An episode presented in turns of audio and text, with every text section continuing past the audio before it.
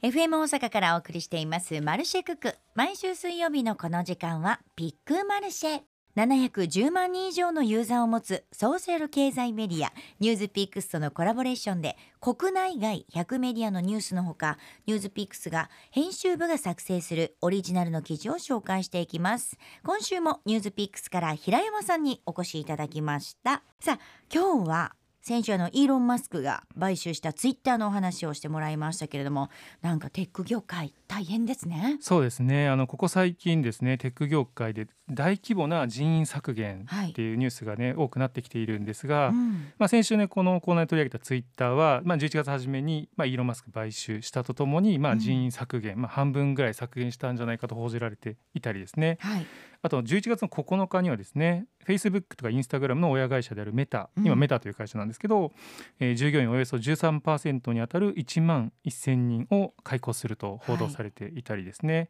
あともう昨日ですねそうびっくりした、アマゾンですね。アマゾンドットコムは、まあ、技術系など職種でおよそ1万人の人員削減を、まあ、週内にも実施するんじゃないかと報道されているという状況なんですね。でまあこういう大きなところもそうなんですけどさらにあのセールスフォースっていうね企業もあるんですけど、まあ、そこも数百人規模の人員削減ですとかあとオンライン決済ちょっと日本ではねそれほど名前が知られてないかもしれないですけどストライプという、うんうん、まあもうこれでも企業価値でいうと740億ドルぐらいある会社なんですけど、はい、まあここも11月に入って1000人以上の従業員の解雇というのが報道されている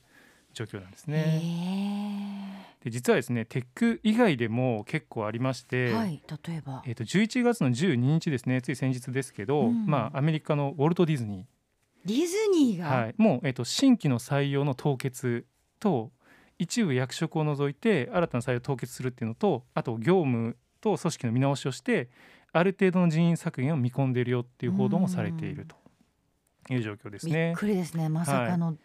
ディズニーそうなんですよね。であと金融機関でもですね11月の3日に、はい、あのアメリカの大手銀行のモルガン・スタンレーが、うん、まあ、数週間以内に世界的に人員削減始めると報じられていたりとか、えー、あとスイスの銀行のクレディ・スイスグループですね。来週から、えー、と人員削減やるんじゃないかと報じられているという状況で、もう結構もうテックだけじゃなくいろんな大手企業で、まあ、世界中で人員削減というのが進んでいるというような状況ですね。あのイーロン・マスクが言い出したじゃないですか。はい、じゃあ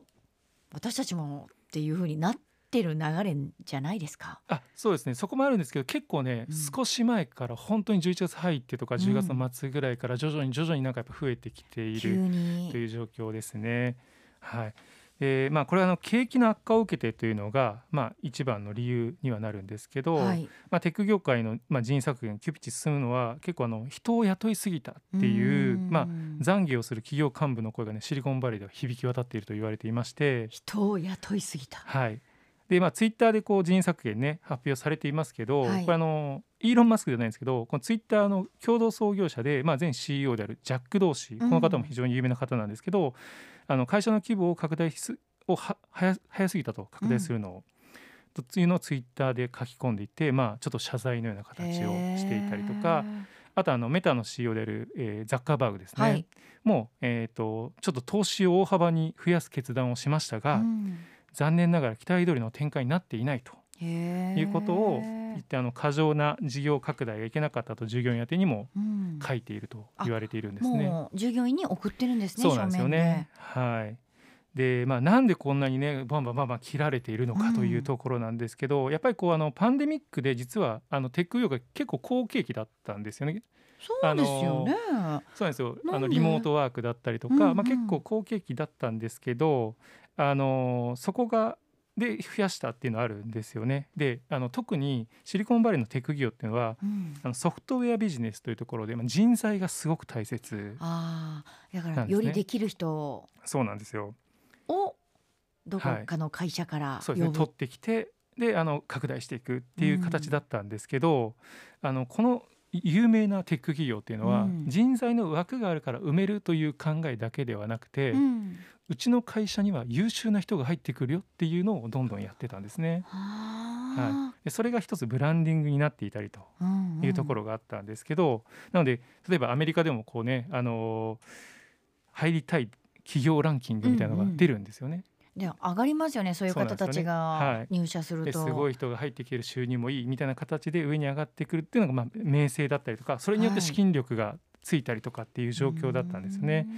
で単にその従業員にとってもその会社で働くことっていうのはもうアイデンティティとなっていましたし、あの例えばなんかねあのストックオプションっていう形で人生を変えるだったりとかあといろんなフルーツが並んでるオフィスだったりとかね。ないですね。はい、あとなんでそんなところで寝転ぶのっていうなんか芝生広場みたいなのを社内に作ったりとか、そうなんですよ。そういうのも含めて、どんどんどんどん優秀な人材を集めて集めて開発をして